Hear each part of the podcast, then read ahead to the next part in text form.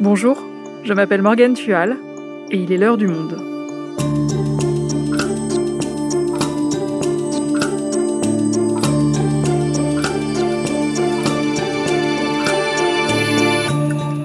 Aujourd'hui, enquête sur l'opération Galant Phoenix, un programme confidentiel qui archive en Jordanie des millions de données de djihadistes. Quelle est l'histoire de ce programme hors norme auquel participe la France Comment ces documents sont-ils utilisés dans des procédures judiciaires contre les djihadistes Élise Vincent, journaliste au Monde en charge de la défense, et Christophe Ayad, grand reporter au Monde, nous racontent leur enquête. Opération Galant Phoenix, le programme secret qui collecte les archives djihadistes, un épisode produit par Clément Baudet, réalisation Amandine Robillard.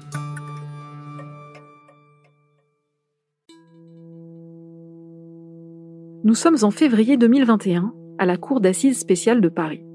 Un Marocain d'une trentaine d'années comparaît pour association de malfaiteurs terroristes. Il s'appelle Hicham El Hanafi, surnommé le routard du djihad.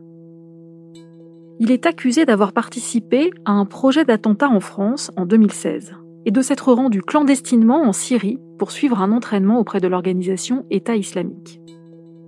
Depuis le box en verre, il écoute attentivement les interventions et nie toute appartenance au groupe djihadiste.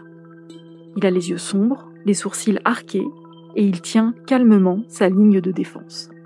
Ses voyages, le goût du tourisme, dit-il. Sa photo le doigt levé devant la tour Eiffel, signe de ralliement des djihadistes, une simple coïncidence. Il conteste les témoignages et exige de vraies preuves. C'est alors que l'accusation brandit de nouveaux documents. On y apprend que le nom d'Hicham El Hanafi apparaît huit fois dans les registres de l'organisation État islamique. Ces registres ont été collectés par les forces de la coalition internationale après la chute du califat. À la vue de ces documents, Hicham El Hanafi s'énerve et son avocat met en doute l'origine et l'authenticité de ces preuves. Après de nombreux débats, la Cour rend la plus lourde peine jamais prononcée en France pour un tel chef d'accusation, 30 ans de réclusion. C'est une première en France, ces documents qui ont pu attester de la présence d'Hicham El Hanafi en Syrie viennent en fait d'un programme confidentiel international, l'opération Galant Phoenix.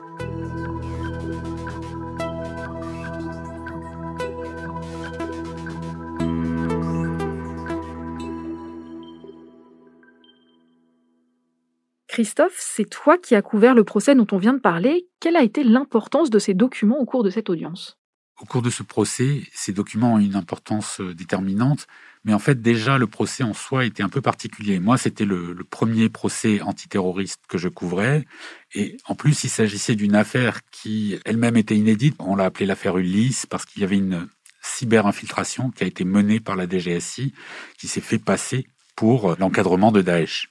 Donc déjà en soi, c'était une histoire euh, alléchante comme ça.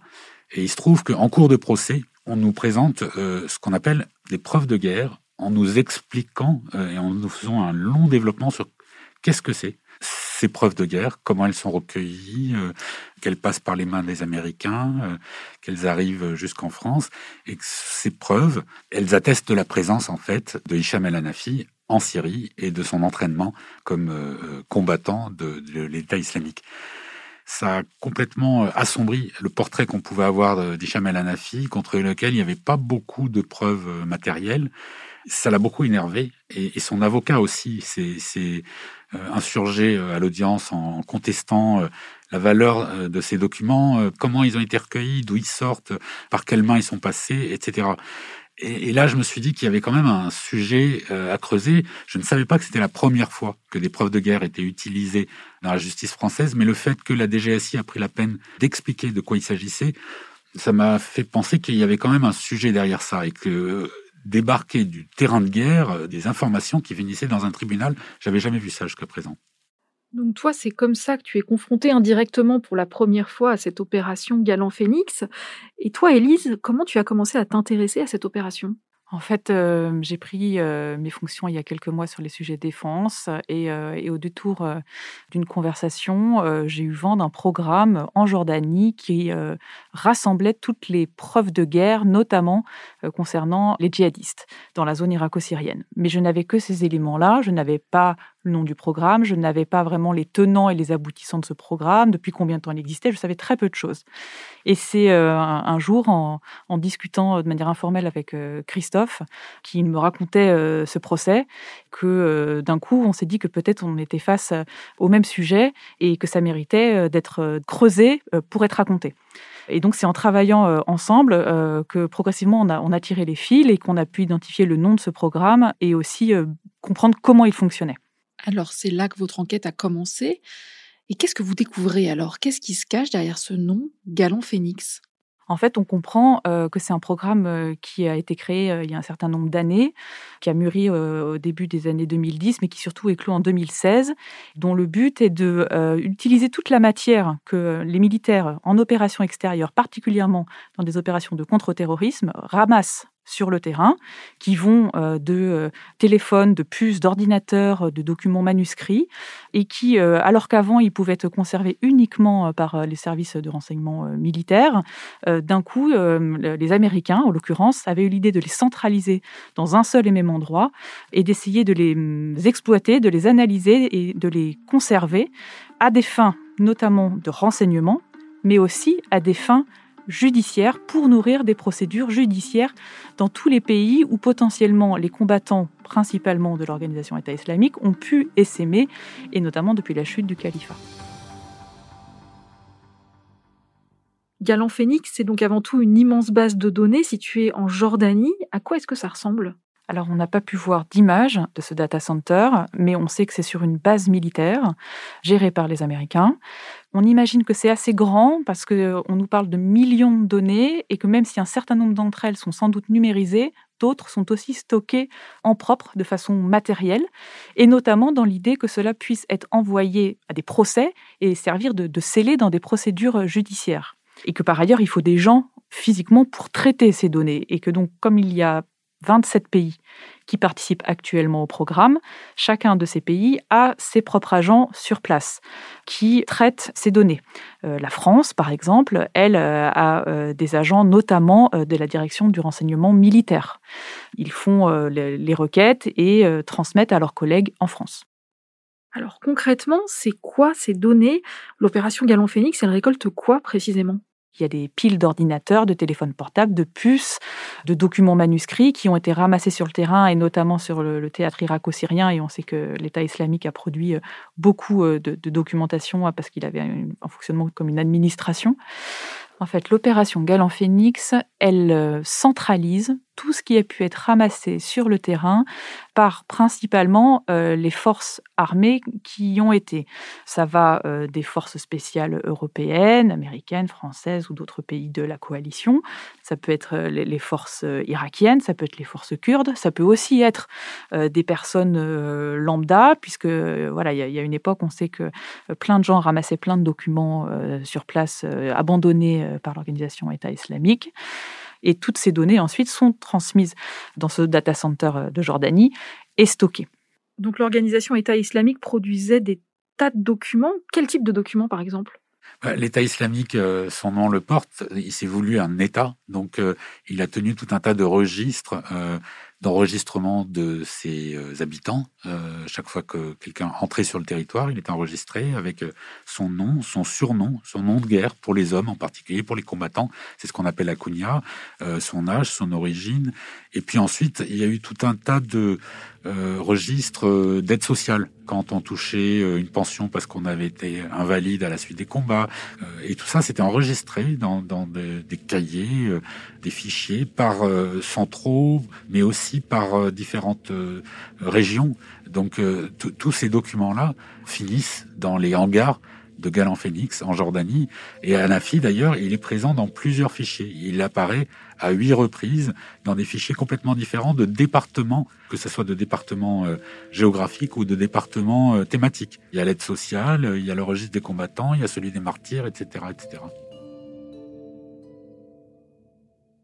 Et toutes ces données, elles viennent toutes d'Irak ou de Syrie?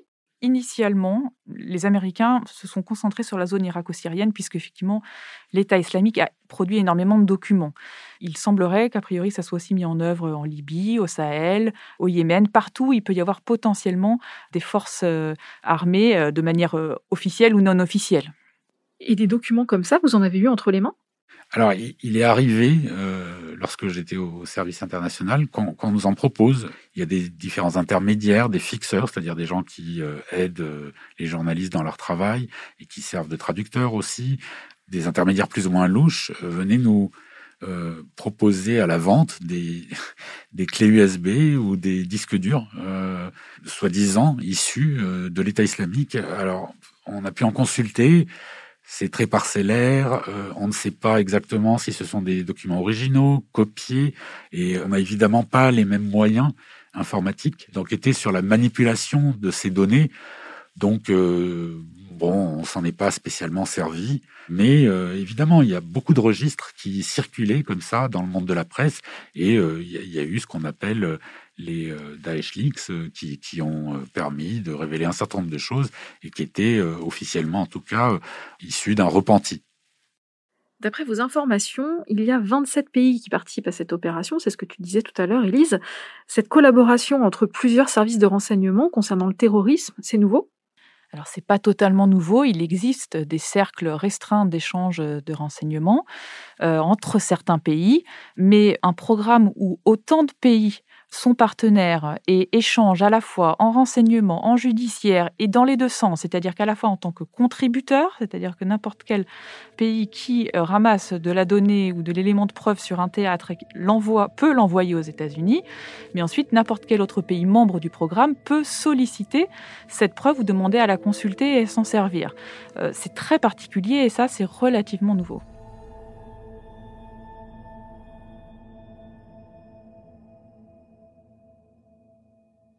Alors justement, concrètement, elles servent à quoi ces données À quoi sert l'opération Galant Phoenix Galant Phoenix a deux volets, un volet renseignement et un volet judiciaire. Sur la partie renseignement, ça sert principalement euh, aux pays qui le souhaitent à, entre guillemets, tracer la dissémination des combattants, puisqu'on sait qu'aujourd'hui, euh, l'État islamique euh, s'est effondré et que plusieurs centaines, plusieurs milliers de combattants se sont éparpillés dans la nature. Et donc, il y, a un enjeu sécuritaire pour les pays principalement européens qui sont proches de la, de la zone irako-syrienne et dont on sait qu'aujourd'hui, ils sont potentiellement des cibles pour des projets d'attentats.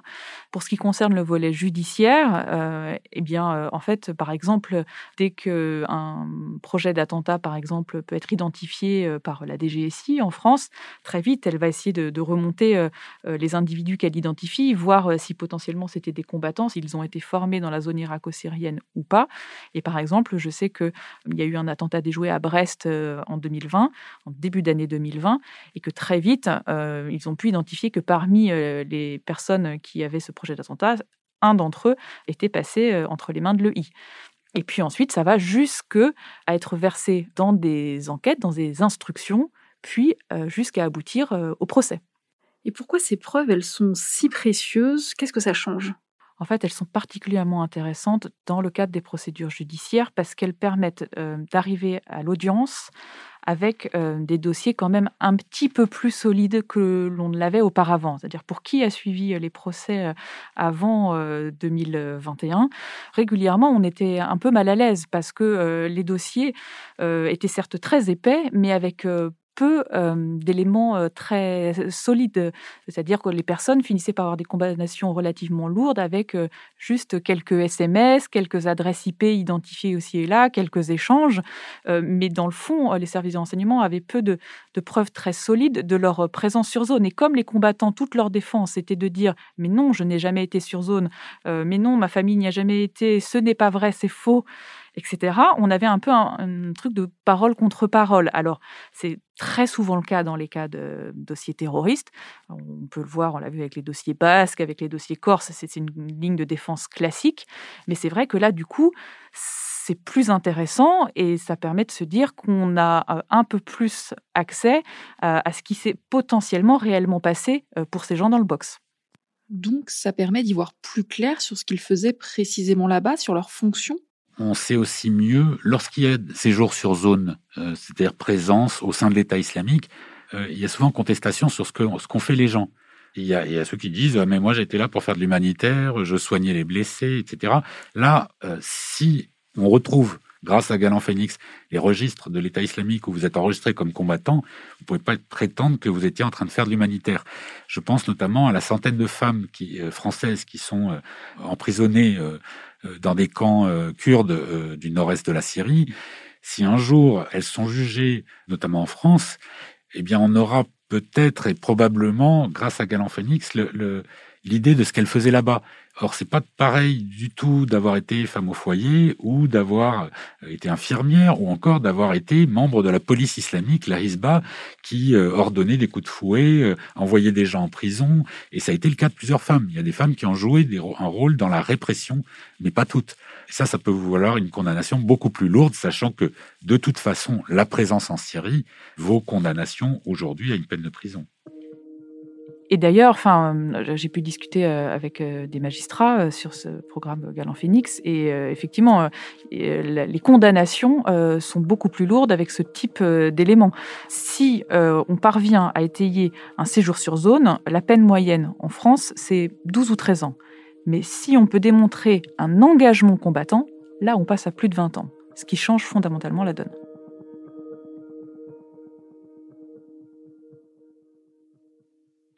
Est-ce que les documents de l'opération Galant Phoenix ont été utilisés dans beaucoup de procédures judiciaires? Nous n'avons les chiffres que pour la France. Et selon nos informations, 700 euh, documents qu'on peut qualifier de, preuves de guerre ont été jusqu'à présent versés dans des procédures judiciaires pour terrorisme en France.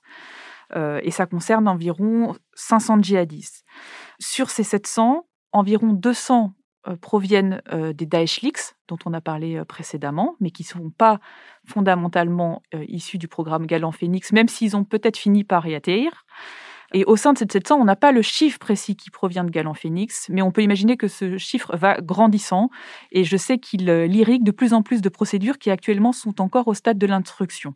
Donc c'est quelque chose de nouveau.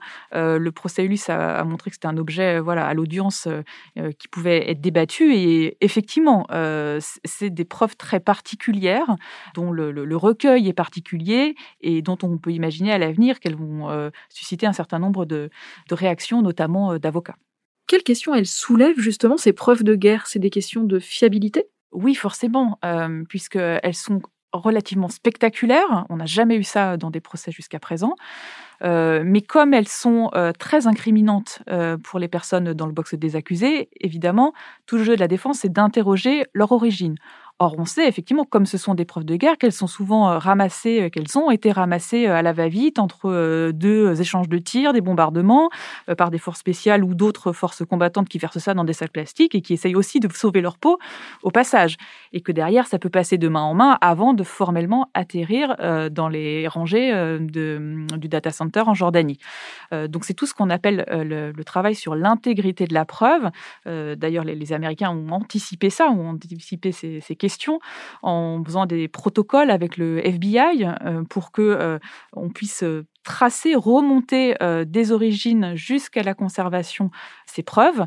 mais évidemment, pour les avocats, une fois que ça arrive au procès, c'est l'objet de débat parce que c'est normal qu'ils les interrogent. Et c'est ça qui s'est passé pendant le procès Ulysse, si j'ai bien compris. Alors justement, je me souviens moi qu'au procès, il y a un avocat qui, qui interrogeait la DGSI comme ça en disant mais est-ce que vous avez confiance dans ce que vous transmettent les Américains? Puisque c'est eux qui centralisent euh, les preuves, et euh, la réponse était tout ce que nous donnent les Américains est vrai. Bon, l'avocat, lui, trouvait qu'on ne pouvait pas se satisfaire d'une réponse euh, pareille. D'ailleurs, c'est assez marrant parce qu'en fait, à ce procès, tout le monde parlait de preuve de guerre en faisant des guillemets avec les doigts comme ça, parce que on sent bien que c'est un objet euh, un peu nouveau. Donc, est-ce que c'est une preuve, pas une preuve? Est-ce que ça vient d'un terrain de guerre? C'est quand même pas tout à fait euh, recueilli dans les mêmes conditions. Et notamment, bon, il y a, quand même une chose qui pose problème, c'est que ce qui a été présenté comme donc les, preuves de guerre euh, incriminant Anafi, c'est-à-dire huit mentions de son nom dans les registres de l'EI, étaient présentées dans un seul procès verbal qui euh, donnait des extraits de tableaux Excel, mais on n'a jamais vu le document, les documents bruts. Et Anafi lui-même s'est énervé parce qu'il devait le savoir. Il n'a pas forcément vu le PV, mais il l'a su par son avocat comment ça se présentait. Et donc il a dit moi je veux des vraies preuves, des images, des photos. Euh, donc déjà il y a ce problème de d'avoir une version expurgée comme ça, traduite par quel traducteur, c'est passé par combien de mains, on ne sait pas trop, etc. Bon, le président, lui, euh, il a un peu écarté tout ça en disant ça suffit, on n'est pas là pour débattre, faire un cours de droit. Par ailleurs, l'autre problème dans le procès Ulysse en particulier, c'est que ce PV a été versé au dossier une semaine avant le procès. Ce qui fait que les avocats ne pouvaient pas engager un débat à la chambre de l'instruction sur ce document. Et je pense que c'était voulu euh, par le parquet qui testait quelque chose et qui n'était pas tout à fait encore sûr de sa solidité. Et donc, il y avait un peu une sorte de façon de prendre date pour l'avenir, mais qu'à l'avenir, il va falloir que ça soit nettement plus solide pour, pour constituer euh, des dossiers euh, lourds et incriminants. Depuis tout à l'heure, on parle de procès qui ont lieu dans des pays comme la France, mais les premières victimes de ces djihadistes, on le sait, ce sont les populations civiles en Syrie, en Irak. Est-ce que l'opération Galant Phoenix peut permettre de leur rendre justice à elles? On pourrait l'imaginer. À ce stade, on en est encore loin, euh, notamment parce qu'on sait que le projet de tribunal euh, international euh, est, au point mort.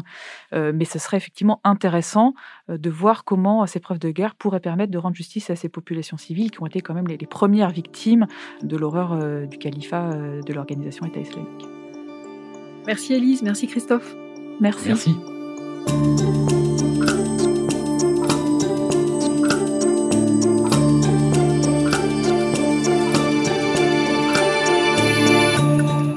Si vous souhaitez en savoir plus sur le sujet, vous pouvez retrouver l'enquête d'Élise Vincent et Christophe Ayat sur notre site lemonde.fr. C'est la fin de l'heure du monde, le podcast quotidien d'actualité proposé par le journal Le Monde et Spotify. Pour ne rater aucun épisode, vous pouvez vous abonner gratuitement au podcast sur Spotify ou nous retrouver chaque jour sur le site et l'application lemonde.fr. Si vous avez des remarques, suggestions, critiques, n'hésitez pas à nous envoyer un email l'heure du monde@lemonde.fr. L'heure du monde est publiée tous les matins du lundi au vendredi. On se retrouve donc très vite. À bientôt.